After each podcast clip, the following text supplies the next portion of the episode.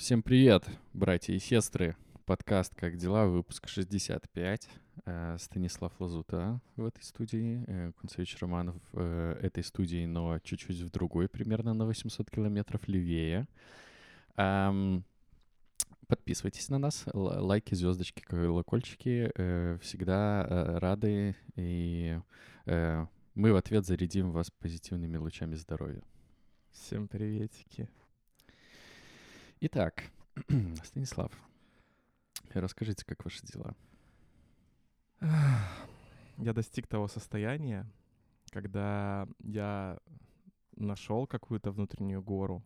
Я умею взбираться на эту внутреннюю гору. Я даже научился не триггериться на людей, чтобы спускаться с этой внутренней горы. Но я обнаружил про себя такой нюанс, что мне на этой горе становится очень скучно. Мне хочется спускаться с нее и начинать делать то, что я обычно люблю делать.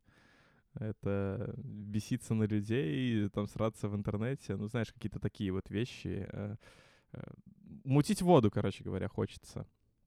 И это очень, очень забавное наблюдение про себя, учитывая, что, ну, знаешь, как будто бы многие стремятся к этой гармонии, все думают, что конечная точка, она про то, чтобы достичь этой горы, и, в принципе, на ней зависнуть. А, а тут вот я до нее дошел, и, ну, и дошел и научился делать так, чтобы меня с ней с- не снимали, а в итоге сам хочу с нее периодически спускаться. Это, короче, интересное наблюдение. Так становятся суперзлодеями. Почему? Ну, э, им некомфортно ничего не делать, находиться в каком-то состоянии покоя, и поэтому они начинают мутить воду. Типа, пойду собирать камни.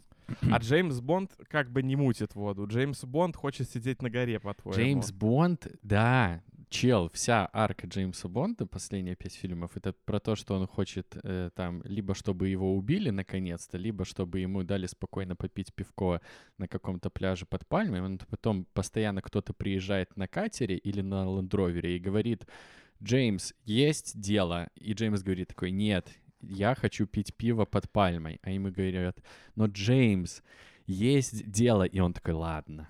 Ты не видишь в этом метафоры со- внутреннего сопротивления с тем, что на самом деле он не хочет нигде сидеть. Он, он хочет своего старого образа жизни, и поэтому метафорично кино ему подкидывает все вот эти вот его struggles, потому что он этого на самом деле хочет. Вот такой Не, вот на нюанс. самом деле, э, я не соглашусь с тобой. Мне все-таки кажется, что последние три фильма он искренне этого не хочет, и его просто заставляют делать то, что он делает. А вот первые два фильма с... э, я хотел сказать Я не Дэниелом смотрел, Рэдклиффом. поэтому как бы, ну... Подожди, как его зовут? Дэниел Крейг. Господи, я с Гарри Поттером и. Вот первые два фильма, он там э, реально ловит кайф от того, что он делает. Взять хотя бы первый самый фильм «Казино Рояль», когда его м, э, бьют по голой жопе, и он, издеваясь над своим оппонентом, говорит, давай еще, у меня левая булка чешется. Вот там человек, да, вот э, он получает удовольствие от своей работы, пускай и не в самой приятной среде. Мне так кажется, по крайней мере. Вот. А Казино Рояль, кстати, классный, посмотри. Квант Мы милосердия... три раза м, это ну, обсуждали, я не хз. готов. А, не готов, да? Окей. Три раза мы Ч- говорили про Челы, Джеймса г- Бонда. уважаемые слушатели, я очень часто в последнее время могу повторять какие-то темы, которые обсуждались в подкасте номер 5, 10, 15, 25, 1, но это не потому, что я тупой, а потому, что я забыл просто, извините, но такое будет случаться периодически, скорее всего. Поэтому мы это будем вырезать. Не обязательно. Вот. так вот, горы. Так нравятся горы.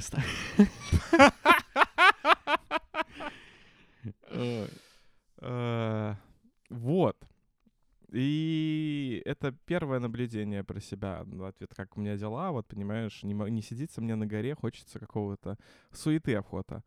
А, но приятный. А, а еще в этом наблюдении, знаешь, что интересно, что появился наконец-то выбор между тем, чтобы суетиться или нет. То есть раньше выбора не было особо. Раньше как? Забрался на гору, приходит какой-то человек, например, какой-то суетной коллега, который начинает напихивать тебе каких-то проблем, которые надо решать. И вот я из своей какой-то непонятной, э, точнее, из довольно-таки понятной горы, где я расслабляюсь, мне нужно с нее спуститься, идти суетиться с какими-то там людьми, взаимодействовать и, и страдать. А сейчас появился выбор, то есть сейчас я, ну, даже если люди приходят, я все равно могу выбрать оставаться на горе из вот этого состояния, типа я просветленный на горе, продолжать делать дела. Но если хочется суетиться, я уже тогда надеваю свой суетной комбинезон, свою суетную шубу э, и иду это делать. Вот. Какие-то такие у меня приятные внутренние трансформации. Главное, главное чтобы по кайфу было, Стас. Э, хочешь суету наводить, ну, значит, наводи суету. Главное, не в ущерб другим, потому что Иисус так говорил. Э, вообще надо жить как Шматко в солдатах по кайфу, поэтому... Э... Так Иисус говорил по Шматко? Э, я вообще предполагаю, что, возможно, это одно и то же лицо. Это просто перерождение Иисуса в образе прапорщика. Потому что, ну, если посмотреть на Шматкова через всю сюжетную линию сериала «Солдат», то он там выступает в роли своеобразного мессии. Да, это человек, который может делать что угодно из воды.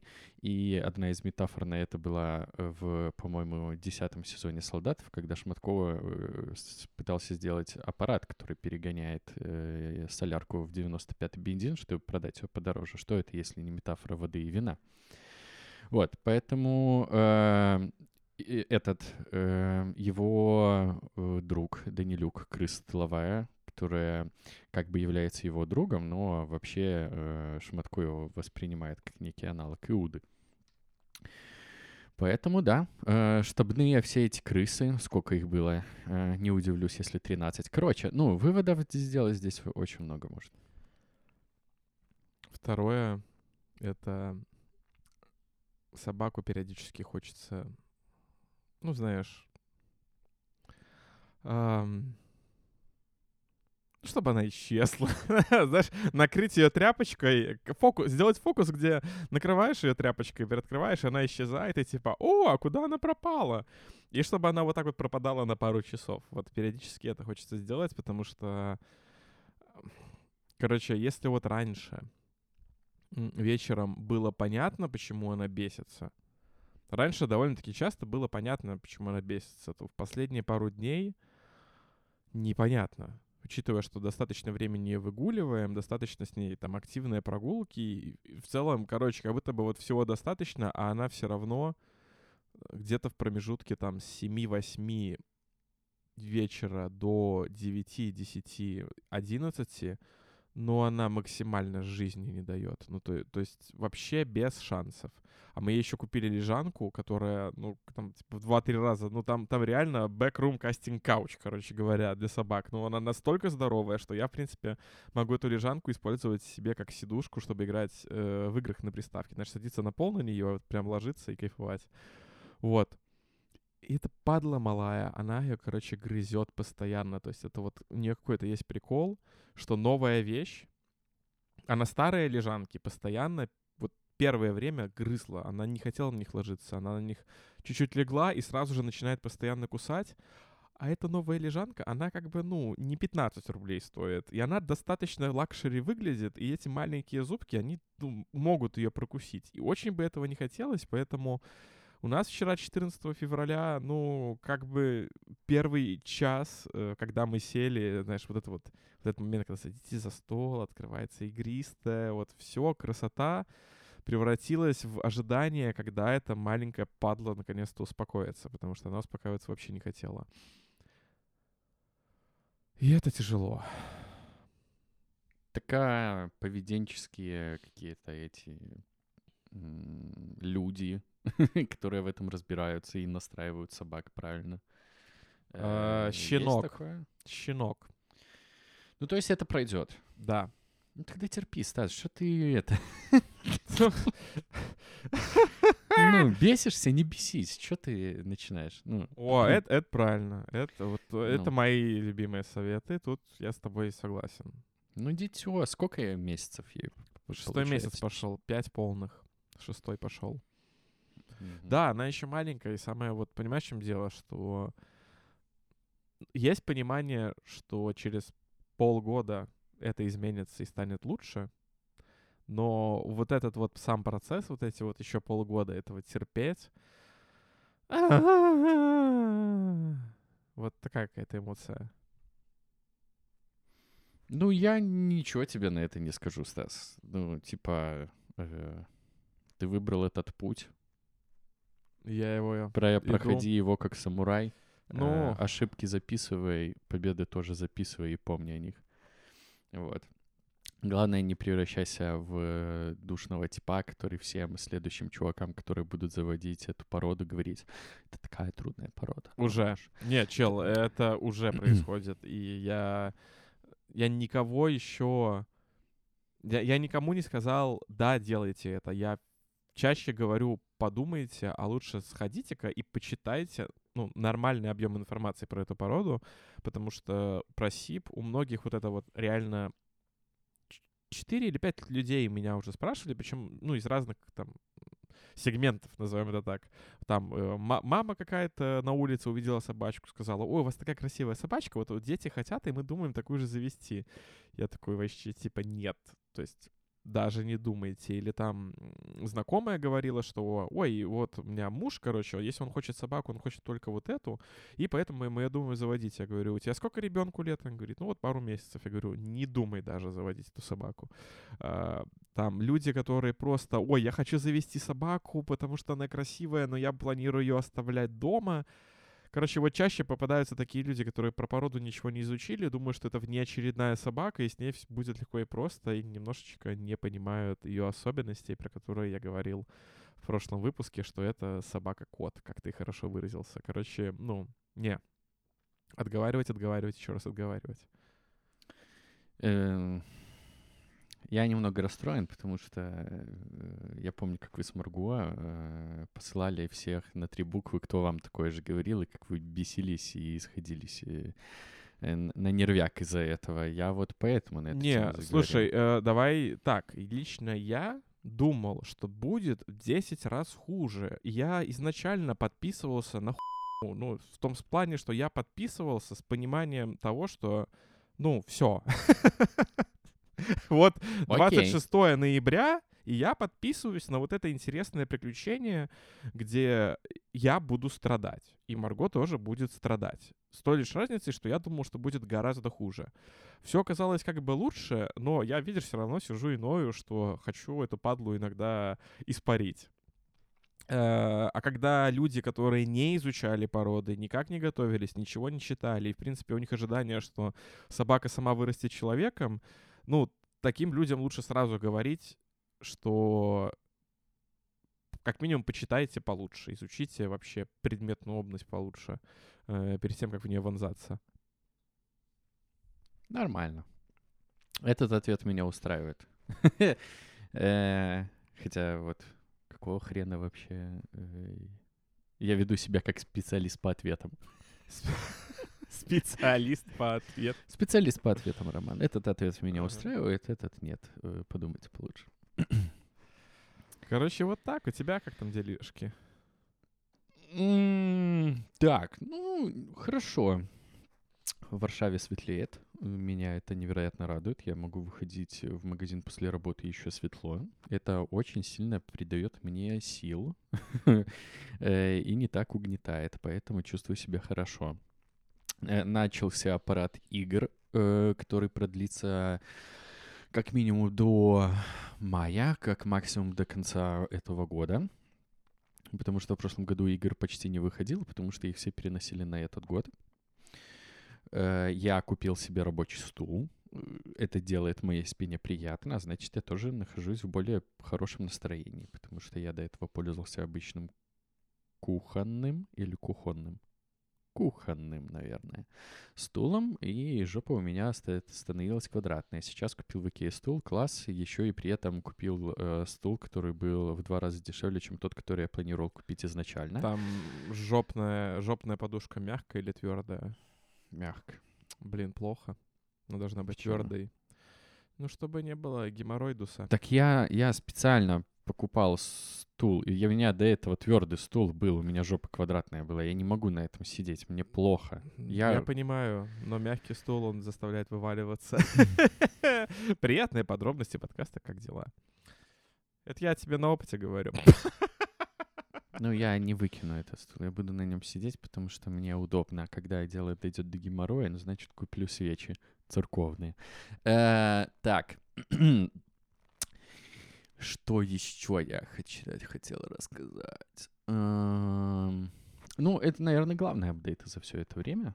Э, ну и Lost of Us все еще выходит, мне все еще приятно это смотреть. Э, и а, и что самое главное, вчера наконец-то вышел трейлер э, третьего сезона Теда Лассо, или Теда Лассо, я уже забыл, как правильно его фамилия читается, который начнет входить 15 марта. И, о боги, как я жду. Ну так что, Стасян, о чем по базаре? Я а, а понял. а еще, извини, извини, у меня есть три бытовых наблюдения о Польше. Просто о, три давай. маленьких факта. Э, первый факт. Здесь в городе ограничение скорости 50, у нас э, в Беларуси 60, и я когда здесь езжу со скоростью 50, я не чувствую разницы, что я езжу медленнее. Вот. Э, почему я об этом говорю? Потому что, ну, э, кажется, что чем медленнее ты ездишь, тем менее это травмоопасно для тебя и окружающих, а если ты не чувствуешь разницы, то, возможно, это хорошая практика, и стоит ее использовать и в других странах. Мне так показалось. Вот. Э, второе наблюдение. В магазинах, по крайней мере, в тех, в которых я был, э, пиво продается только в банках и стеклянных бутылках, то есть объем 0,5 или пинта, который там 0,7, 8, что-то там. Э, но, понятно, нету литр-полтора двушек. Короче, ничего в пластике большого объема нету. Такое наблюдение. И еще наблюдение про магазины — это то, что нету ящиков хранения. Э, и если у тебя есть что-то с собой, ты просто заходишь и ходишь с этим, и никто еще ни разу меня не спросил, мальчика, а что у тебя в пакете? Вот. Ладно, когда это в торговых центрах больших, ты такой, ну да, я иду типа с фирменным пакетом магазина, который здесь находится. Понятно, что у меня никто не будет спрашивать, но даже вот в местных маленьких районных магазинах такого нету. Такие три наблюдения. Странно, на самом деле для меня камеры хранения, они другую проблему решают. Но я типа... Э, я, я иногда ей пользуюсь, когда понимаю, что я, например, купил продукты в другом магазине, и я, ну окей, положу пакет с продуктами, чтобы ну, не создавать вот этот вот какой-то, возможно, диалог, который ни разу, вот ни разу у меня не было таких диалогов, да, но тем не менее я думаю, ладно, не буду. Но реальная проблема, которую, мне кажется, камеры хранения решают, это просто, ну, я не хочу ходить по магазину на закупках с каким-то там пакетом и чем-то еще, и, ну, странно, что их нет. И, то есть вот с этой точки зрения... Да, я что-то читал в интернете э, на тему того, что ну, изначально ящики хранения, они задумывались как э, средство против э, воровства. Э, то есть ты складываешь вещи, в которых ты потенциально можешь что-то вынести. Э, отказ от них происходит потому, что обслуживать ящики дороже, чем та неучтенка, которую вынесли, короче. И поэтому решили их убрать. Вот такие э, маленькие наблюдения. Возможно, вернусь в следующем подкасте с еще какими-то, но не обещаю. Тебя не ебала культура отмены? Я понимаю, что мы часто говорим об этом в подкасте, но вот за последние пару недель, ну, я, ну, вот, ну, да сколько, блядь, можно? Просто uh, The Last of Us надо отменить, потому что там третья серия — это гей-брак. Uh, Хогвартс надо отменить, потому что Роулинг зарабатывает. Э, кого-то там э, этого самого Эклса надо отменить, потому что он, значит, в рекламе Atomic Heart снялся.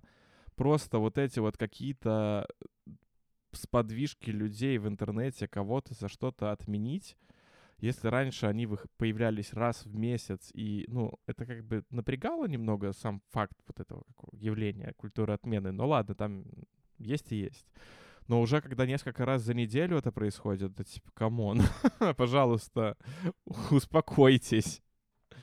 Я очень спокойно к этому отношусь. Я понимаю, почему это происходит. Ну, очевидно, кого-то что-то там не устраивает. И иногда этих кого-то достаточно, чтобы собраться в какую-то объемную группу, чтобы продвинуть, э, не знаю, там хэштег в интернете.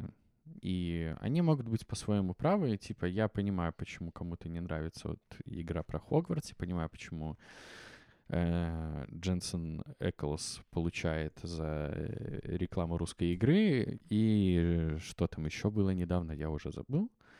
Э, слава богу, работает здравый смысл, и автоматически не банится все, что кому-то не нравится, как это было в самом начале, когда были вот только первые прецеденты отмены кого-либо. Самый яркий пример это с Джеймсом Ганом. Я слабо представляю, чтобы его за такое отменили сейчас. Тогда это было возможно. Но, слава богу, это произошло тогда, и его отменили обратно, что позволяет нам сейчас немножечко всем в интернете адекватнее смотреть на любые прецеденты, которые происходят. Э, поэтому, наверное, Джеймсу Гану стоит сказать большое спасибо. Еще чувак нашел крутую работу благодаря этому. Эм, ну, блин. Ну, я, видишь, не отменили Хогвартс. Попытались. Ну, ничего страшного. Да, слушай, видишь, просто расстраивает, что корреляция... Ну, короче, сам факт наличия такого количества несогласия, и что это несогласие, оно выливается не в какие-то там беседы, рассуждения, какие-то вещи, оно опять же сваливается вот в это вот все, оно просто этого так много, ну, реально слишком много в интернете. Я понимаю, что, возможно, это мои какие-то баблы, в которых я нахожусь, это мои ленты так сформированы, э, что у меня этого много, но, блин, это и, и в новостях, и в Твиттере, и, и, и какие-то, короче, в разных источниках, где как будто бы разные э, у меня пузыри, все равно одно и то же прослеживается. Т тренд один и тот же, и он как-то напрягает. Так вот, The Last of Us, как чё? Чё? Прошло половина сезона, уже полсезона, да, и еще полсезона, как бы да, и вот как бы такие да. мысли. По-моему, четыре серии осталось, посмотрели пять. Да, 4. Эм, Э, все нравится, все, что было в последних пяти сериях, в первых пяти сериях. Э, тут уж вы оптимист или пессимист, как вы выберете, короче. Очень нравится. Мне, у меня единственный страх по этому сериалу — это то, что осталось четыре серии, а по игре я помню, что еще много всего может произойти. Э, то есть, ну, я думаю, мы с тобой прекрасно понимаем, что произойдет в следующих четырех сериях. Да, мы знаем, что произойдет в последней серии, мы знаем, что произойдет э, в шестой серии, и у меня вот есть серьезные опасения, что будет вот в седьмой и восьмой, потому что мне кажется, что какие-то арки, которые мне кажутся важными, могут потеряться. Я надеюсь, что такого не случится, эм, но тревожно. Вот, в частности, очень сильно переживаю за арку, где, э, внимание, спойлеры к сериалу, который выходит по игре, которая вышла много лет назад, э, за арку, где Элли э, заботится о Джоуле, где Элли в итоге попадает, э, я не помню, кто там, сектанты, короче, или кто Каннибалы. там был. Там просто каннибалы, каннибалы, да. Каннибалы, и когда Джоэл ее идет спасать, и в итоге Уэлли сносит вполне по понятным причинам крышу, и она начинает херачить всех направо и налево. Вот, очень переживаю, что этого не будет. Я Слушай, а просто... а этого может, кстати, и не быть. Она может быть очень сильно переделана по той причине, что, если я правильно помню, есть одно ключевое отличие сериала от игры, но тут ты меня поправляй. Э, в игре же такой замут, что Элли первый человек, которого Элли убила, это как раз-таки был тот каннибал, который пытался ее съесть. Э, и вот это вот там boss fight есть, где ты от него между, ну, в каком-то типа ресторанчике, баре от него прячешься, прячешься, а потом в итоге там пожар, прибегает Джоэл и смотрит, как она его убивает. И это был первый, кого она убила, поэтому, потому что до этого она никого не убивала. А Нет, я, извини, должен поправить тебя. Она все-таки э, первый kill, если я правильно помню, сделала примерно в тот же момент, как это показано и в сериале. Это когда они приехали в Канзас-Сити, там Джоэла топил в, в воде один из нападавших, она выхватила Она его не пистолет убила. и выстрелила ему в голову. Я это в ТикТоке видел. Да это в ТикТоке видел? Блин, ну, конечно, TikTok. чел. Я смотрю Last of Us, и каждый раз, когда я после просмотра Last of Us захожу в ТикТок, у меня вся лента про последнюю серию Last of Us и про сравнение сюжетов э, из игры там, по диалогово э, с тем, как они сделаны в сериале. Э, я понимаю, о чем ты. э, Ну да, и- ты, ты прав. вот, ну, ну, в игре это был просто вот против этих каннибалов, это был первый килл Элли, где у нее крышу свистануло. Ну, потому что она, э, она же этого типа убила, и потом еще его тело э, месило, ну, достаточно большое количество ударов, пока ее Джоэл не остановил. И вот поэтому, мне кажется, это важным моментом. Ну и, конечно, потому что это, это сюжет, где они меняются ролями, и Элли сопровождает Джоэла, помогает Джоэлу. Я думаю, в каком-то виде покажут. Я просто думаю, что они какие-то растянутые сегменты, которые были в игре, они уберут точно так же, как они убрали растянутый сегмент с третьей серии. Ну, то есть в игре же это был растянутый сегмент с городом, где они там ищут Билла, Да, да, да, да, Вот, далее. кстати, это вот момент, о котором я хотел с тобой поговорить. Они убирают все геймплейные моменты и оставляют, э, собственно, сюжет. Или и, и в итоге мы видим то, как некоторые игры- эту игру проходили на Ютубе, да, вы знаешь, эти типа э, игры-кино. Э, Все равно нет. типа. Э, Э, Я, я не говорю, что это так, да. Это, я согласен, что это все равно нет. Я к чему? Просто в чем моя мысль? Я понял, что мне в конце каждой серии очень сильно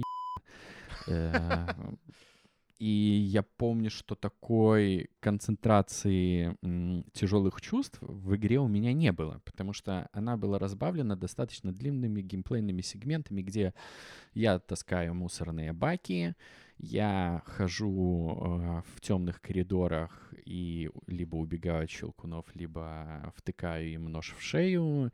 Эм, вот это вот все. И потом, да, происходит э, в точках кат-сцены, в которых что-то происходит, мне становится грустно, мы продолжаем свой путь. И вот это все проходит как-то итеративно. И у меня, у меня вообще какое-то преддепрессионное состояние, когда я смотрю, Сирик, потому что тут геймплея нету, тут постоянно все плохо, понимаешь? Я только начинаю радоваться каким-то моментам, там, я не знаю, как у с Фрэнком все хорошо, или как Элли рассказывает шутки э, Джоэлу, и э, последние полчаса с каждой серии это э, большая туча над головой, и как все плохо это нормально в этом сериале, ну, так должно быть. И просто я вот говорю об этой разнице с игрой, что, ну, геймплей не давал мне так сильно взгрустнуть.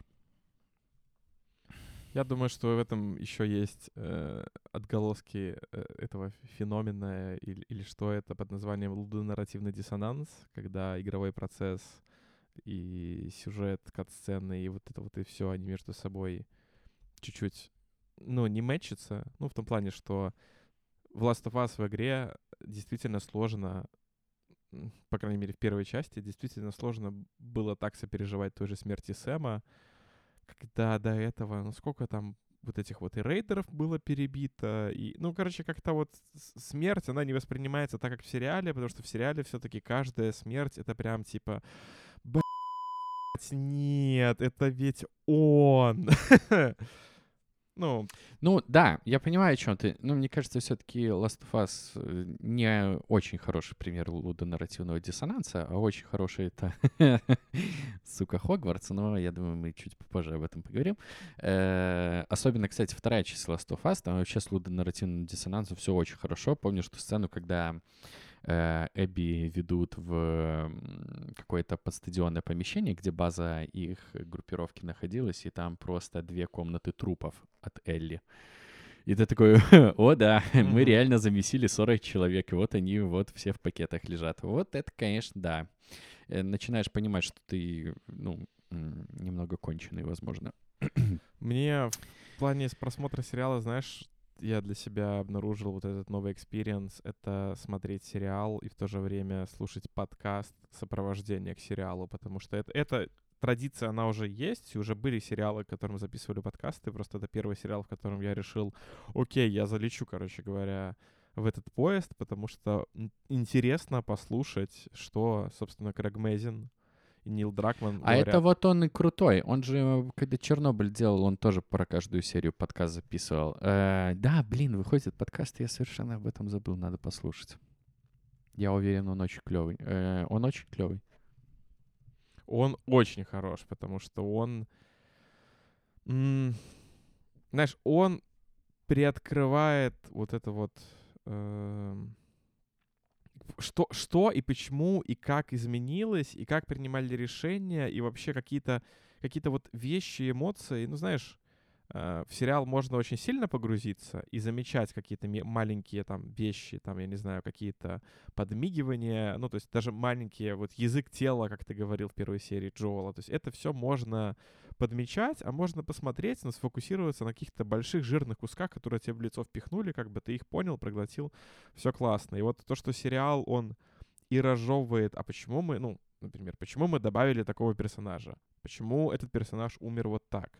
Почему решение было такое? И там всплывают какие-то моменты, там очень классные я не знаю, у тебя такое было или нет. Во второй серии у меня было сильное ощущение с самого начала серии, что сериал построен таким образом, что нам покажут сцену э, Тесс до, ну, типа, вот незадолго до начала эпидемии. То есть как Тесс пережила вот этот старт, так же, как это было у Джоэла, Сары и так далее. Вот было сильное ощущение, что эта сцена должна быть. И в ходе всей второй серии я такой, ну, типа, как будто бы это должно здесь быть в этом сериале. Этого не было, но если я вот путаю, короче, сценарий к, этой, к этому сегменту точно есть. я не помню, сняли или нет, у меня выветрилось. Я просто ухватил, что это было прописано для сериала, и было прям прописано полностью, типа, как начинается, что там было, чем заканчивается. И там вот важный момент, перескажу из подкаста, что у Тесс э, тоже был муж, ну, и ребенок. И она не смогла убить своего... Она смогла убить мужа, потому что он заразился, но она не смогла убить ребенка, который заразился, и она просто ее заперла в подвале. И это, типа, вот их ключевое различие с Джоэлом, что м, она как бы ребенка, ну, отпустила и ушла, да, то есть э, не, нет вот этой потери, и для нее к Элли другое отношение. В то время как у Джоэла, у него как бы вот сильная ПТСР, назовем это так, как это и есть.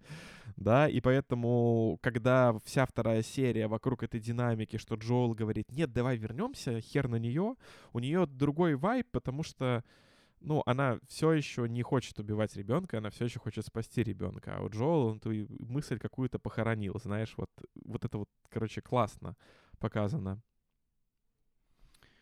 Да, да, клёненько. Надо, короче, слушать подкаст. Я, знаешь, что еще хотел про сериал сказать? Э, Мне очень нравится экранное время зомби в э, сериале. Их очень мало. Они есть во второй серии, их есть буквально пару минут в пятой серии. И мне очень нравится, что они в этом мире существуют, ну, по крайней мере, в то, то как в сериале это показывается, не фоновая угроза. Все о них знают, все их боятся. Но они не участники тех событий, которые показываются. Ну, то есть они скорее следствие этих событий. Мне это как очень напоминает э, Дюнкерк Нолана, где типа Вторая мировая война, но при этом фашистов там не показывают вообще. Ну, если быть честными, их показывают в самом конце на секунды две, наверное. Но они больше выглядят, знаешь, такой вот э, непреодолимой стихией. То есть это какая-то угроза, с которой ты ничего не можешь сделать. Она существует, и надо просто как-то вот жить и стараться дожить. И вот мне тоже это очень нравится. Там еще в подкасте э, Наверное, вот да. важный момент про зараженных есть. Э, Ну, в игре об этом не говорилось, и, по-моему, в игре даже там по-другому это как-то, но главный ж прикол э, вот последняя серия с Сэмом. Я, я, кстати, даже не знаю, какая, какая вот серия, как будто бы для мной люди разделились на три лагеря. Один лагерь, в котором и третья, и пятая серия грустные до слез. А, а потом идут лагеря, где, ну, кто-то очень плакал на третьей, или кто-то очень плакал на пятой, да. А, вот, ну, мне понравилось вот это вот, знаешь, как они по-другому сделали в сериале, а не в игре, потому что в игре же там как было, они там самым легли спать и проснулись, и он уже зомби. А тут вот был вот этот вот момент того, что Сэм смотрел на Элли снизу вверх, хотел на нее равняться и так далее. И у них вот произошел вот этот матч, и он ей открылся, доверился. И у Элли там произошел этот момент, типа, что я могу что-то изменить, я могу что-то сделать. И как оно все в конце рушится утром. Но самое важное, вот что они изменили, это, по крайней мере, в игре не предполагалось, то есть в игре предполагалось, что после заражения человек умирает. А фишка кордицепса, и, по-моему, это стало известно недавно, э, в том, что паразит не затрагивает мозг вообще. Он, он, он не трогает, он, он как бы у муравья, он затрагивает все вокруг, но он не трогает мозг. А как бы это же значит по факту, что в контексте сериала, что человек-то все еще человек, но он себя не контролирует. То есть по факту Сэм, он, он, он был собой, он все это видел, и он, он ничего не мог сделать с собой в этом уже ситуации. Я об этом немножечко читал. Э, сделаю немного ду душные исправления. То есть мозг затрагивает, собственно, но затрагивает вот эти поведенческие э, участки мозга, которые, собственно, отвечают за то, что ты ходишь, двигаешь и кушаешь у других людей. И там, когда ты когда гриб понимает, что пора время умирать, выбирает э, темное и влажное место, чтобы ему там было удобнее прорастать. Эм, читал в интернете, что в игре это тоже есть, и это, собственно, та причина, по которым э, сталкеры, э, и ну, вот эти первый тип э, зараженных, они там что-то себе бормочут. Э, это... Э, вот следующая часть, которую я скажу, может быть просто игровой случайностью. Это выражение лиц этих сталкеров, когда ты с ними взаимодействуешь там в игре, либо убиваешь, либо убегаешь от них и так далее, потому что там часто страх, опустошение и все такое. Но, возможно, это просто случайность. Нет, слушай, вот цитата. «А, «Зачатки грибницы попадают в конечности муравья, окружая мышечные волокна и по всему телу, не затрагивая нервные узлы и мозг. Дальше, а, дальше окей. действие как суперорганизм начинает уничтожать моторные нейроны. Это происходит до тех пор, пока мозг насекомого не будет изолирован от тела. То есть он его не трогает. Вот и Крэг Мейзен okay. в подкасте, собственно, я почему это сказал, потому что и в подкасте он это подтвердил, что да, Сэм был там. Все, все, моя э, духота была неоправданная, зря быканул. Ну, короче, э, сути не меняет. То, что походу в игре было тоже так запланировано, просто было не так явно показано, как здесь, потому что тут, ну, и во второй серии, помнишь, как Элли подошла в подвале к э, зомбю заваленными камнями и смотрела ему в глаза, а потом Харакири сделала. Слушай, не, это, э, этот же момент был показан для того, чтобы подчеркнуть жестокость Элли, что она, ну, что в ней есть, короче, вот Ну, вот это материя. мы не узнаем, если ты только этого в подкасте не слушал. Ну, ну, это ну мы уже, так. понимаешь, заходим на территорию, типа, что хотели сказать авторы. Да хер его знает, что они хотели сказать. Э, вот у нас тут тоже есть, кстати, с тобой разночтение. Ты говоришь, что, типа, э, Элли, э, когда ручку порезала и за ножку трогала Сэма, это, ты, по-моему, сказал, попыталась ему хоть как-то помочь. Это ее надежда. Меня... Ну, это был знак ее надежды. А мне вот показалось это, я вот это по-другому прочитал. Мне показалось, что она хотела скорее его успокоить, чтобы он, так сказать, ушел с миром. что типа он просто заснул, думая, что все в порядке, а не э, думая, что он превратится в монстра. Mm. Я это так прочитал. Видишь, тут уже, короче, клево, что дает почву для обсуждения Сирик.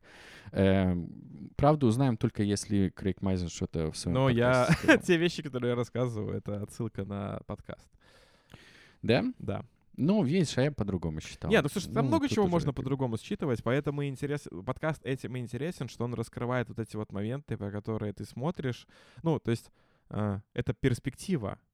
Ну, есть, есть вот, видишь, это вот про картину мира. Есть твоя картина мира, в которой ты определенно воспринимаешь поведение, сигналы людей. И вот эти вот инсайдерские штуки, они классные тем, что они позволяют чуть больше понять контекст. И вот, типа, как человек думал, когда это писал, и почему он именно так это описал. Это, ну, мне поэтому вот очень нравится слушать этот подкаст. А еще мне нравится тем, что э, чуть ли не каждый выпуск идет обсуждение того, что Нил Дракман, как создатель игры, бомбит от того, что почему не я это придумал?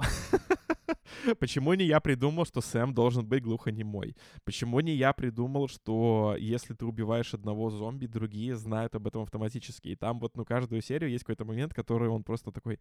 Я... Мне Крэг звонит, я думаю, фак, почему не я?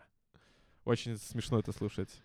Я думаю, зато сейчас Нело преисполнится геймплейными идеями для третьей части. Посмотрим. Я думаю, будет интересненько. Короче, Короче ждем. Да.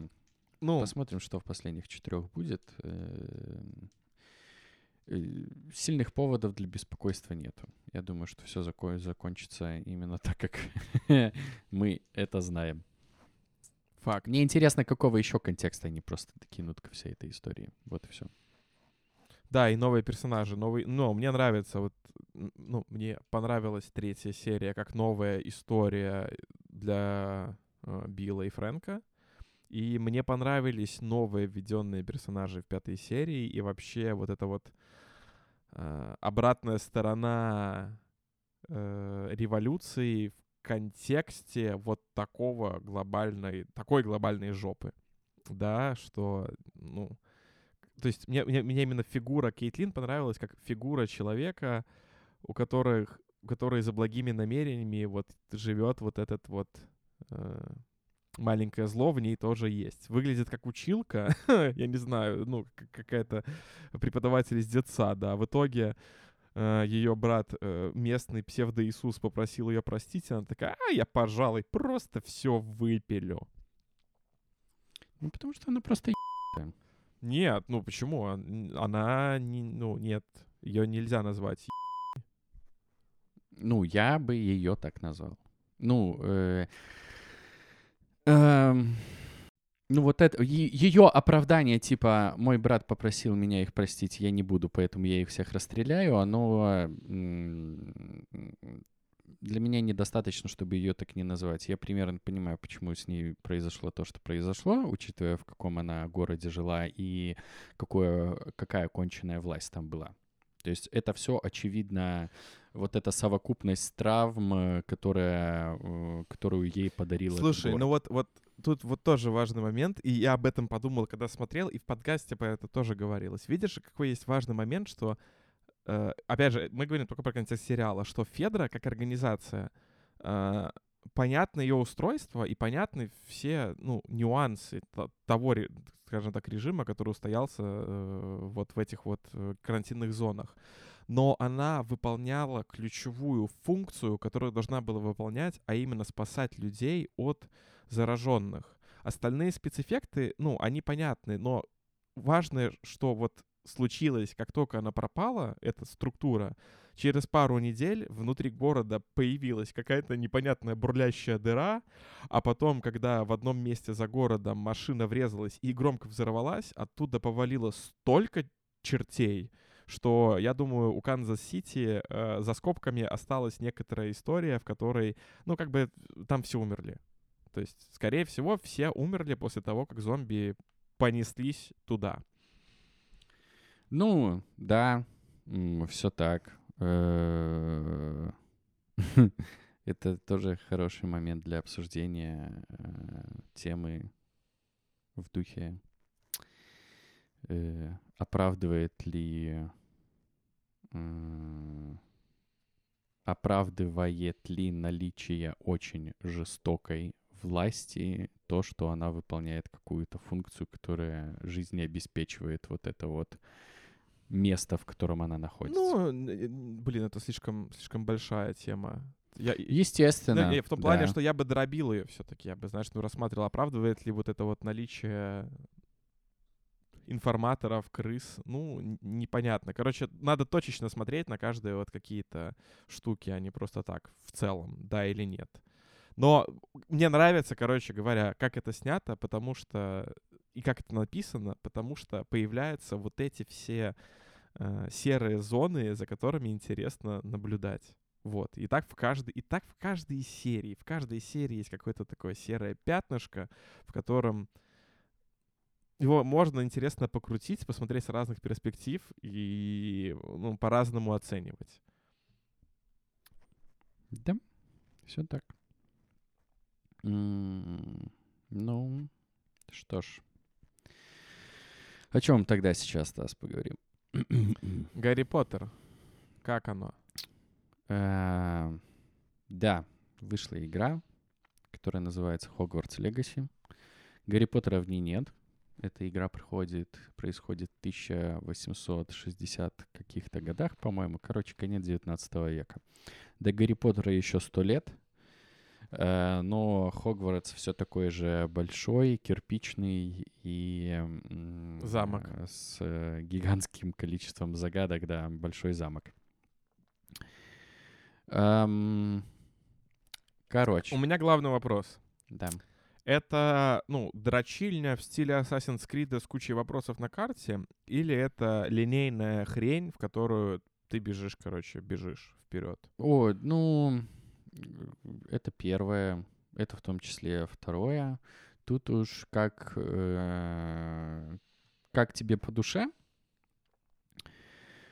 Э, ты можешь ее пробежать линейно, достаточно быстро, как мне кажется. Так, ладно, я сделаю оговорку. Я наиграл 21 час. У меня 30 уровень из 40. Э, Но я, мне кажется, только закончил обучение. И это не в том плане, что обучение в этой игре длится 21 час, а это в том плане, что я пропылесосил все воп- почти все вопросики и все доступные мне побочные миссии, пока еще даже не закончилось обучение. Э, Вот это я к чему. Э, То есть я метлу получил две миссии назад. Это к тому, что эта игра, да, это дрочильня с кучей вопросов, и к этому моменту мы еще вернемся. Но я уверен, что если бы я дальше, я, если бы я просто бежал сюжет, у меня был, была бы такая опция, но мне бы пришлось иногда отлучаться на э, выполнение маленьких заданий, которые блокируют сюжетные миссии в духе э, сварите зелье и протестируйте его в бою, чтобы профессор такой-то научил вас новому заклинанию, которое блокирует следующую сюжетную миссию. Вот такие вещи там есть. Эм, насколько они неприятные, не знаю, тут, мне кажется, зависит от э, человека, который в эту игру играет. Вот кому нравится э, заниматься собирательством, э, поиском чего-то там в игровом мире, чтобы еще открыть что-то, то да, это будет прикольно. Типы, которые хотят просто веселую линейную игру на 8 часов типа, типа Uncharted, это не такая игра. Вы можете просто пройти сюжетку. Сюжетные миссии, они линейные. э, Простор выполнения есть только на каких-то в боевых участках, где ты можешь попробовать что-то сделать по стелсу, либо пойти напрямую в лоб и так далее. Э, Мир гигантский. Я немного ужаснулся. То есть, ну, я предполагал, что это будет Хогвартс и э, какое-то количество километров вокруг, вокруг Хо- Хогвартса с каким с одним значимым Хо- Хоксмидом. И вот это Хоксмид — это деревня, которая возле Хогвартса, в которой э, действие фильма в том числе происходит, где есть бар, где они тыквенное пиво пьют и так далее. И вот эта станция, э, на которую они приезжают. Но нет, э, мир э, гигантский. Ты не ожидаешь такого, э, ну я не ожидал такого от игры по Хогвартсу, вот, и у меня все еще заблокирована примерно треть карты, потому что я, видимо, сюжетно не могу туда попасть. Но вот так вот. Эм, Чё клево? давай, наверное, расскажу, что мне очень нравилось.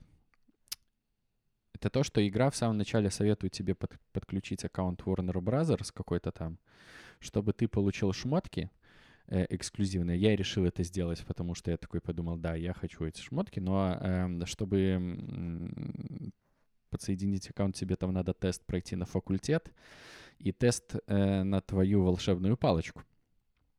И я прошел оба теста, и, внимание, меня распредели... распределило в Гриффиндор. Тест интересный, мне было прикольно его проходить. То есть там не такие вопросы, типа ты, ощущ... ты ощущаешь себя злым или добрым? И ты такой, злым. Ну, тогда в Слизерин. или добрым. Тогда Гриффиндор. ну, короче, там такой достаточно полуабстрактный тест, типа, э, из какой чаши ты бы выпил? Типа с красной жидкостью, но со вкусом шоколада и чего-то там. Или из кипящей белой. Ну, и вот интересно, мне понравилось. То же самое с палочкой, то есть там ты пытаешься... Короче, это тесты, где ты пытаешься вот себя охарактеризовать, и в конце тебе сайт говорит, вот мы думаем, что ты должен быть в Хогвартсе, а твоя палочка, у меня как вот получилось, мне такое выдают, твоя палочка из лиственницы, э, сердцевина из волоса единорога, по-моему, она 14,5 дюйма, 14,5 дюймов длиной. Большое спасибо, игра, за такую, эм, я бы так сказал, с авансом оценку длины моей палочки и типа средняя на упругости. Э, это забавно. Э, и фишка в том, что ты вот внешний вид палочки вот как настроил вначале, ты его не можешь поменять. Это тоже прикольно, да, потому что эта палочка выбирает героя, и не герой палочку. Все по канону. И когда ты подключаешься, подключаешь аккаунт в игре, эм, и начинаешь двигаться по сюжету, когда ты попадаешь в Хогвартс и на тебя надевают распределяющую шляпу, она начинает разговаривать с тобой э, характеристиками из теста, который ты прошел. И это, ну, прикольно. Потому что, как я понимаю, если этого теста не пройти, это будет что-то абстрактное, и она в конце у тебя просто спросит, у тебя есть предпочтение по факультетам или нет? А когда ты прошел тест, она такая говорит и думает, такая, я думаю, ты должен быть в Гриффиндоре. И она тебя распределяет, но в конце такая, но если у тебя есть предпочтение, ты можешь мне подсказать. То есть у тебя все равно есть опция факультет как бы в игре сменить после теста. Но я такой, нет, ну раз вы меня распределили, значит Гриффиндор. Вот. И, э, блин, очень ну вот, знаешь, вот Last of Us — это шоу, которое очень с любовью сделано по игре, с вниманием к деталям. Хогвартс — это вот прямая противоположность. Ну, не в плане того, что сделано отвратительно, а в плане того, что это игра, которая очень хорошо использует материал, который до этого сняли в фильмах.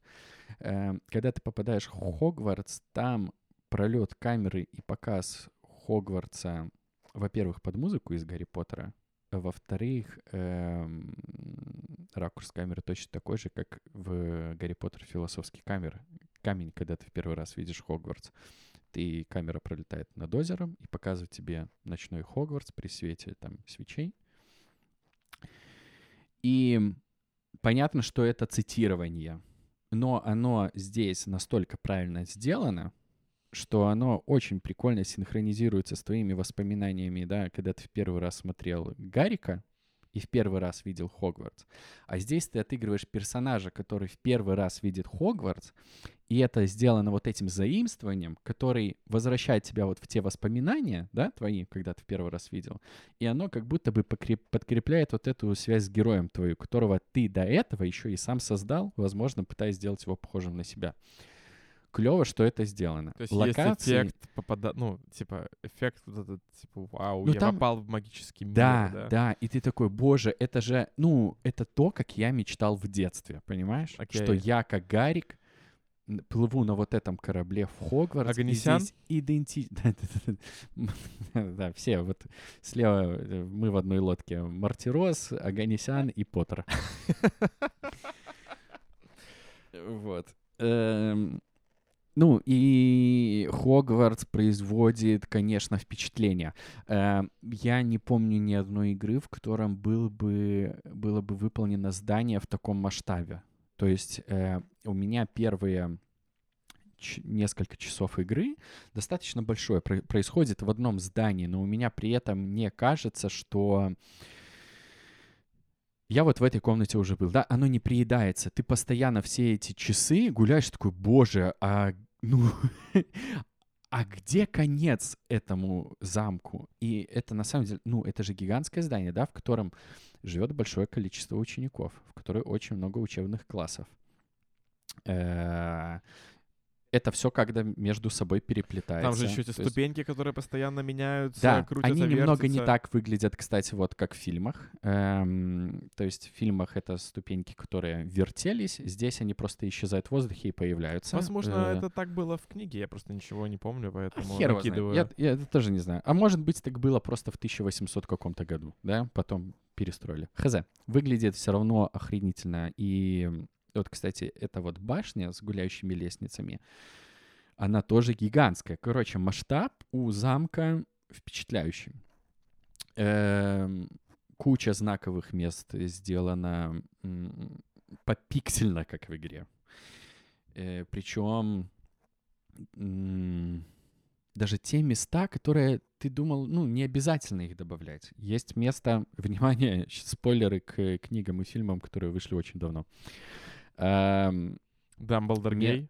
место в лунной э, башне, откуда Гарри Поттер смотрел за смертью Дамблдора. То есть это маленькая подсобка, которую можно было не добавлять, но она там есть, и ты можешь посмотреть с того ракурса, как это было показано в фильме на, э, на этот чердак. Э, место, где живет Хагрид, понятно, с поправкой на время, что это до Хагрида еще сто лет. Эм, зал Квидича. Ну как зал? Стадион. Эм, Этот большой зал, где они едят с этими свечами на потолке. Э, во- Это туалет Слизерина, где открывается потайная комната. Короче, эм, очень клево. И очень клево, что при этом... Вот здесь, кстати, будет э, момент, на который, по которому эта игра похожа на Assassin's Creed. Э, игра делает что-то вот в духе местной вот этой библиотеки достопримечательностей. И э, Что за ну, помнишь, в? Assassin's Creed ты мог гулять, видишь Нотр-Дам, и у тебя А, появляется окей, окошко всё, прочитать да-да-да, про прочитай- Нотр-Дам. Прочитай про локацию, да. Здесь что-то похоже, только это при этом еще опция к твоей прокачке. То есть ты можешь гулять по Хогвартсу, находить страницы из книги своего руководства, которое тебе выдали, потому что по сюжету ты пятикурсник. Ты почему-то поступил сразу на пятый курс, да, то есть не в 11 лет, а в 16. Ты уже. Вундеркинд. Объясняется, почему так происходит дальше по сюжету, но это не очень интересно и не важно. Вот. И типа, чтобы ты нагнал своих сверстников, а не был, а не был лохом э, пятикурсником, который ничего не знает, тебе выдают книгу, но эта книга волшебная, ты должен ходить и собирать страницы. И эти страницы про вот места, которые в Хогвартсе есть. И э, почему это прикольно? Потому что ты с удовольствием гуляешь по Хогвартсу, все это дерьмо рас- рассматриваешь, и это именно та причина, по которой я на 30 уровне из 40, хотя у меня только закончилось обучение, потому что все это время я пылесосил локаций. Я пропылесосил все, что можно в Хогвартсе, учитывая мой уровень, потому что некоторые локации для меня до сих пор закрыты, потому что тут есть вот это типа не- небольшой эм, налет метроидваний, где тебе нужно открыть какое-то заклинание или обилку, чтобы открыть доступ в какие-то другие локации, в которых лежит что-то там еще важное и так далее. Ну, Хогвартс я пропылесосил, насколько мне доступно. Хогсмит пропылесошен. Локации вокруг Хогвартса почти все пропылесошены.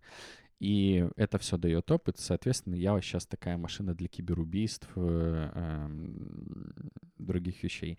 Не хочется мне двигаться по сюжету вообще. Я, наверное, начну это делать, но я бы, конечно, допылесосил до конца, потому что это прикольно. Что еще прикольно? Чел, какая здесь крутая боевка? Э, Во-первых, она непростая. У тебя есть опция ее сделать простой, ты просто там ставишь easy мод и э, можешь превратить это все в однокнопочный геймплей. Но этот геймплей э, на среднем и харде сложности ни хера не однокнопочный. У тебя гигантский лист заклинаний. игра позволяет тебе делать пресеты выбранных заклинаний.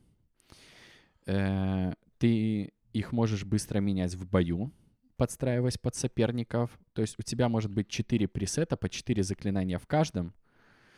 То я есть не понимаю, в бою... как это работает. Это, ну, для меня Смотри, это у тебя... в магике. В магике там было как? Типа ты можешь добавить, например, огонь, воду, молнию, или там, не, воду и молнию, и у тебя превращал, появилось такое, типа, водяное электрическое заклинание. Это типа того или, или, или что?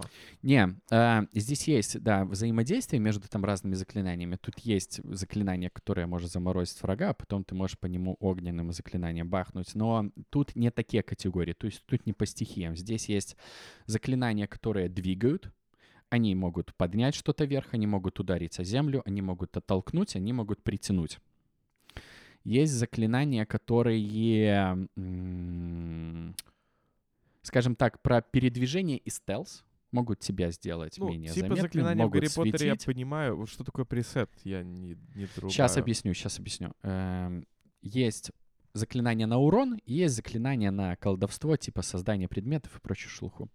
Пресеты, короче, как эти заклинания работают? У тебя вот есть правые кнопки, да, это на Xbox Y, B, X, A, на э, PlayStation треугольничек, квадратик, кружок и э, крестик. На каждую из этих кнопок ты можешь поставить любое заклинание, которое тебе нравится. То есть уже тут начинается момент. Сразу у тебя доступно только одно заклинание, ты их по чуть-чуть открываешь, у тебя становится 4, и они вот уже на, на этих четырех кнопках присутствуют. Но потом начинают открываться еще. И игра дает тебе возможность эм, вот сохранять пресеты. То есть у, ты сохраняешь пресет 1, где у тебя на эти четыре кнопки выбраны такие заклинания, пресет 2, где другие заклинания, пресет 3 другие, и, и 4 пресета максимум. Они открываются за таланты. Это что-то типа до побилок. Э, один талант, один уровень. Открывается легко, можно и не гемориться, короче. Понял, принял. И э, чем кайф? То, что ну, ты можешь сделать эти четыре пресета, и по факту ты можешь быстро в бою между ними переключаться, потому что переключение происходит реально быстро. Э, и, короче, ты можешь их использовать. У меня пока не все еще заклинания открыты. Э, но у меня есть 5-6 любимых, между которыми я вот, которые я чаще всего использую, иногда переключаюсь. И, блин, боевка реально крутая. То есть просто на базовом уровне этим прикольно пользоваться. Каждым ты получаешь удовольствие от почти всех заклинаний, которые ты используешь, кроме там совсем каких-то простых ты чувствуешь силу каждого заклинания, да, ты понимаешь э, сильные стороны и слабые его, при этом они достаточно хорошо сбалансированы, что, ну, заклинания, которые ты понимаешь, что в бою бесполезные, их либо очень мало, либо их вообще нету. Просто я переживаю, что, может, какие-то я еще не понял э, взаимодействие с окружением. Оно по факту одно. Это ты можешь взять предмет волшебной палочкой, бросить во врага, но оно так клево сделано, э, оно так клево по, по, по врагам попадает, что как только я вижу предмет на арене, он будет разбит а лицо соперника сразу. Я даже думать не буду. Я вижу, я нажимаю кнопку. И что самое... Там есть бочечки, я которые, парень понятно... простой. Да, я Вижу парень простой. кидаю.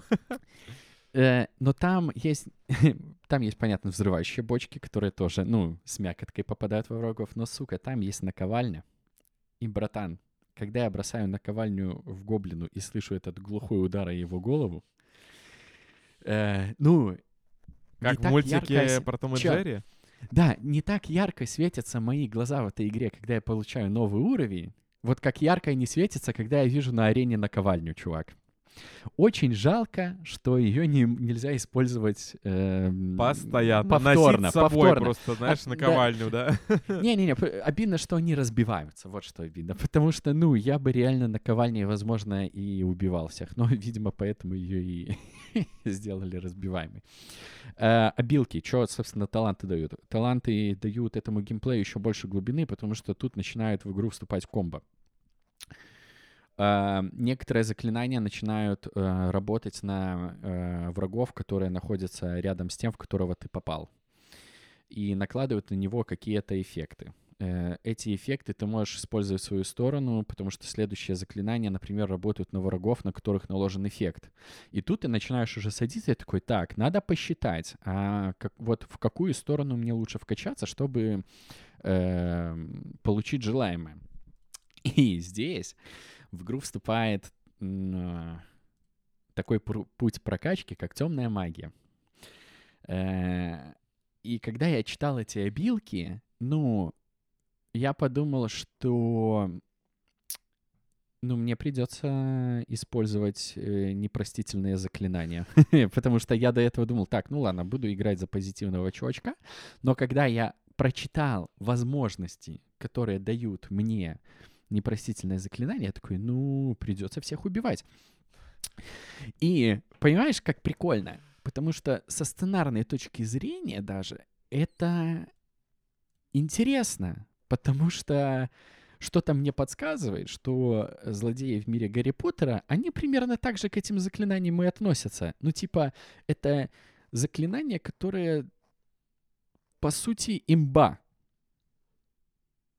Вот почему они ими и пользуются.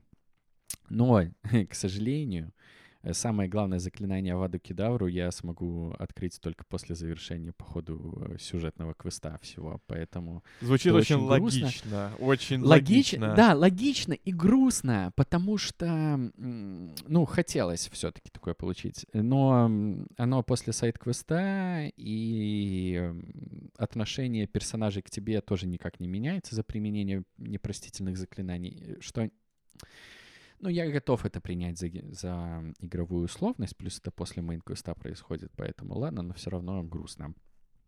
Эм, ну, и вот, вот эта темная линия прокачки, она тебе, собственно, позволяет превратиться в машину для убийств, потому что ты, э, там есть Круцио, это издевательское заклинание, ты его можешь вкачать так, что, наложив Круцу на одного игрока, он получает эффект проклятия, но это, этот эффект проклятия передается на игроков по соседству.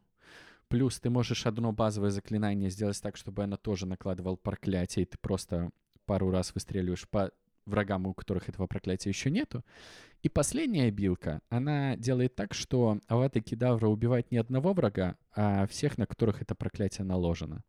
В итоге, после main-квеста ты просто залетаешь на любую тусу, четыре раза там стреляешь по врагам, накладываешь Авада Кедавра, и они все мертвы. Вся арена мертва. Потому что Авади, Авада Кедавре похеру, какого level а враг. Ты можешь там условного тролля последнего уровня мутузить 5 минут, наковальнями, бочками заклинать. Но ты можешь нажать Аваду Кедавру, и он умрет сразу. Короче, это интересно. Э, очень жду, вот когда эти способности откроются, хочу попробовать в бою, потому что два остальных непростительных заклинания, как я понимаю, они еще доступны во время основного квеста.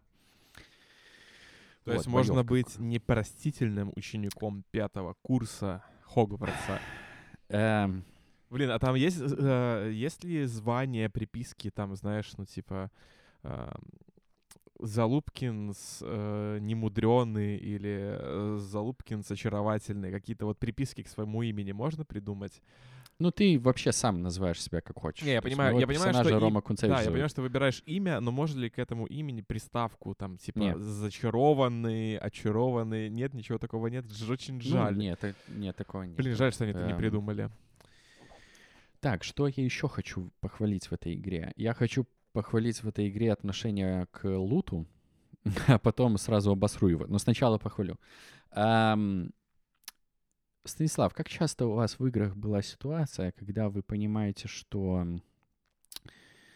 вот вы в этой RPG-игре хоть хотите выглядеть стильно, но понимаете, что для статистики вам нужно надева- одевать, а, надевать одежду, которая вам не нравится, и вы в итоге выходите как разноцветный бомж.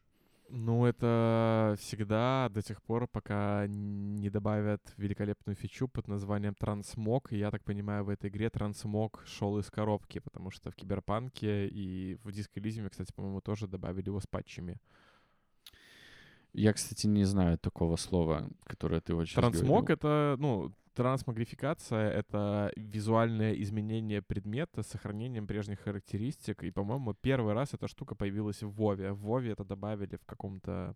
Когда стало понятно, что очень много красивых моделек вещей, и люди хотят сохранять эти модельки. Более того, люди, которые давно играют, и у них есть какие-то супер старые древние вещи с первого патча, короче, когда я ходил э, под стол, вот у них уже тогда были какие-то шмотки, и трансмог позволил использовать их на новом, на новых шмотках. Вот. И в конечном да, итоге видимо, это, это, это, вот перетекло, это перетекло в конечном итоге в синглплеер, и, по-моему, это сначала появилось даже в Ведьмаке. Ну, может, Я вот, кстати, не помню такое в Киберпанке, я просто думал, там можно... Его, это, шмотки это добавили, прокачивать. это добавили с патчами в итоге. Ага, окей. Ладно, э, короче, да, эта игра вот делает такую вещь. То есть, эм, условно говоря, у вас есть джинсы с плюс 20 э, к защите, которые, сука, очень красивые и вам очень нравятся. Но вы находите штаны, школьные э, брюки с дыркой на жопе, у которых плюс 40 к защите, и вы понимаете, что чтобы быть кибермагом, вам надо носить штаны с плюс 40. Но у вас в этой игре есть опция надеть штаны школьные и э, нажать кнопочку, э, чтобы эти штаны выглядели как красивые джинсы, которые вам нравились до этого. И в итоге эта игра лишает вас такого удовольствия, как ходить разноцветный бомж по локациям и глупо выглядеть в катсценах. Клево, клево.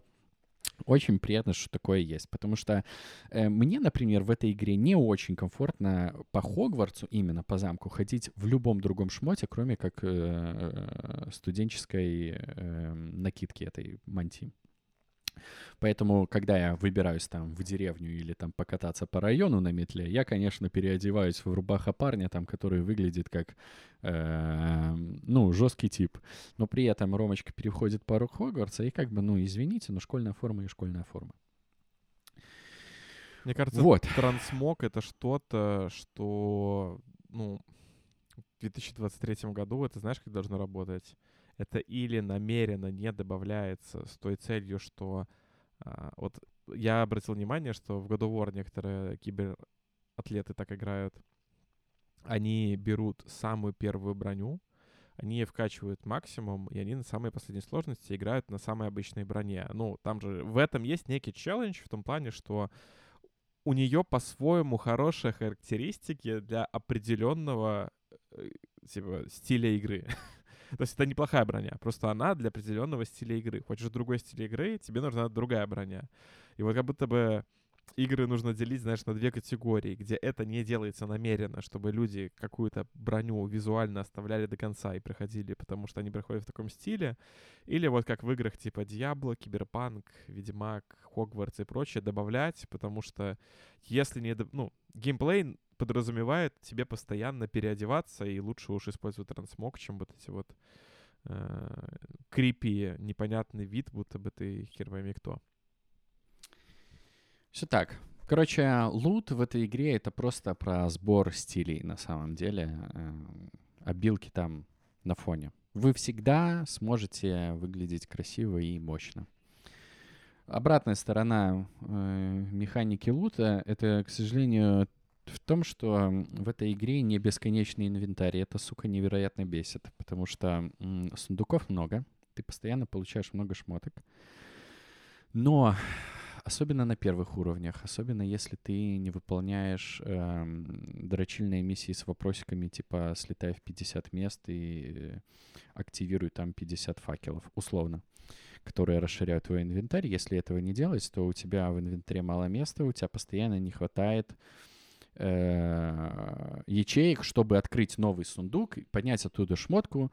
И людей, как меня, это может бесить, потому что я, сука, хочу сундуки открывать. Если сундук закрытый, значит, его надо открыть.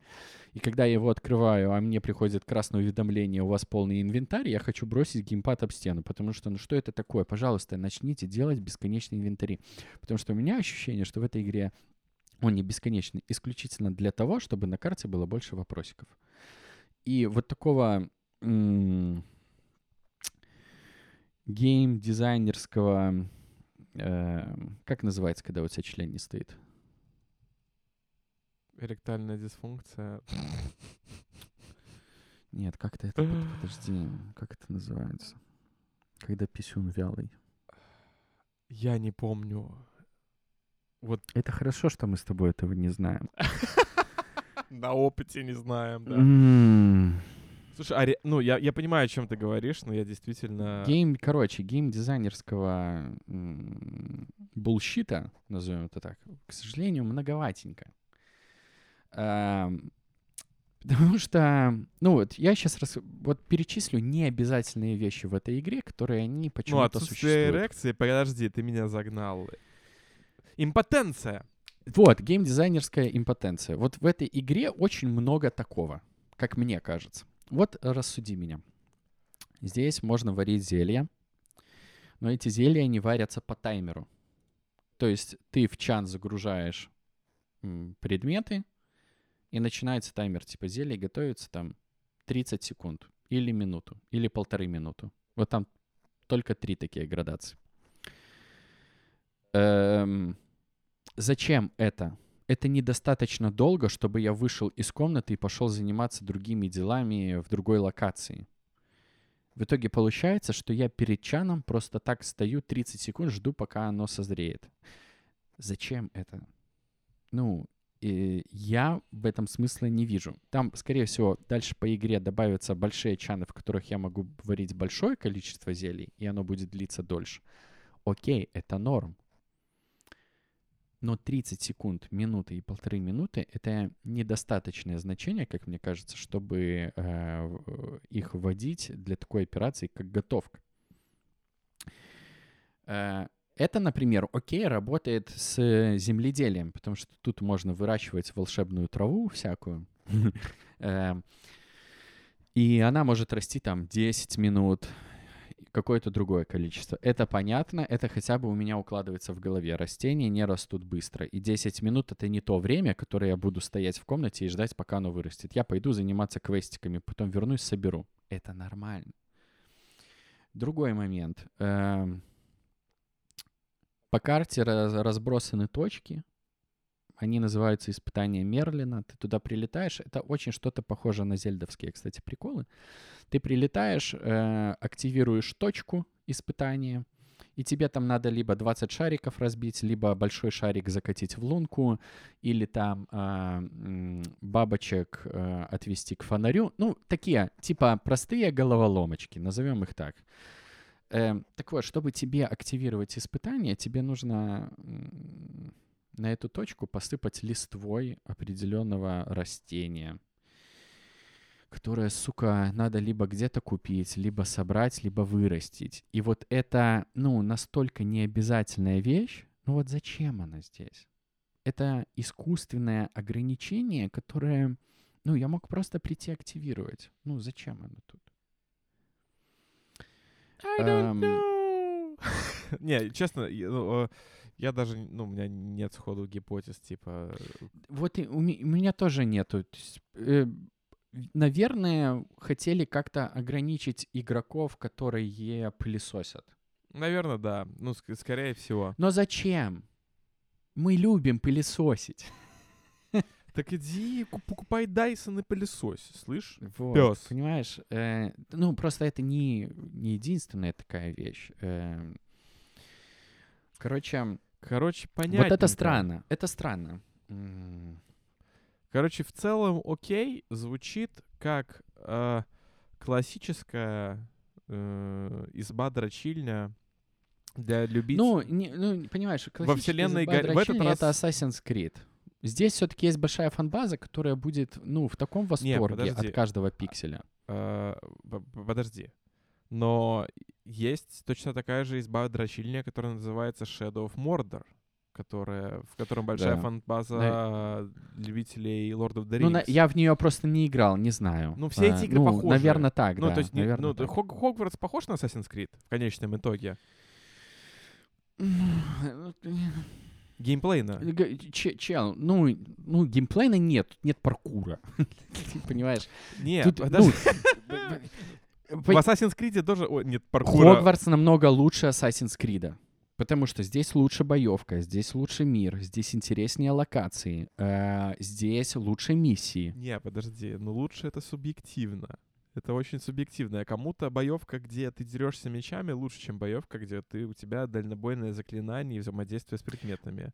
Это все-таки вкусовщина. Ну, вот поэтому мне и тяжело сравнить. Я считаю, что Хогвартс сильно лучше любого Assassin's Creed, который выходил за последнее время. Я играл даже в ту же Вальгалу, чувак. Ну, вот там, та изба дрочильни, на которую я смотрел, я не, ну, я не могу в это играть. Это, это страшно. Здесь все-таки, понимаешь, эм, я не могу себя назвать прям фанатом Гарри Поттера, но тех знаний об этом мире, которые у меня есть, хватает для того, чтобы я мог вынести Ну, 21 я- час я та- гринда, Я понимаешь? к тому, что, короче, вот главный selling point и вообще отличие и кайф этой игры — это мир Гарри Поттера. Вот. Да, который очень хорошо сделан. Ну, я летел на метле, услышал чух-чух паровозика и увидел Хогвартс Экспресс, и в штанах стало мокро.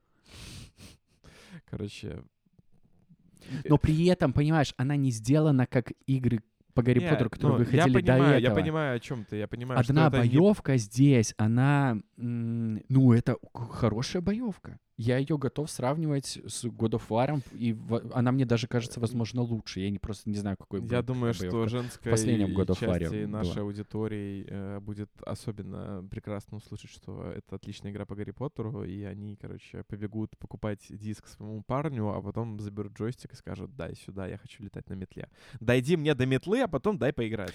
Ты, кстати, хороший поинт говоришь. Вот, эта игра, она клевая тем, что э, в нее может поиграть человек, как я, который прошел очень много игр на приставке, который может вот э, залезть в глубину боевки, там чего-то там и просто кайфовать, лупить на аренах, потому что там есть испытания. Вот если в God of War это Валькирии, да, которые там были,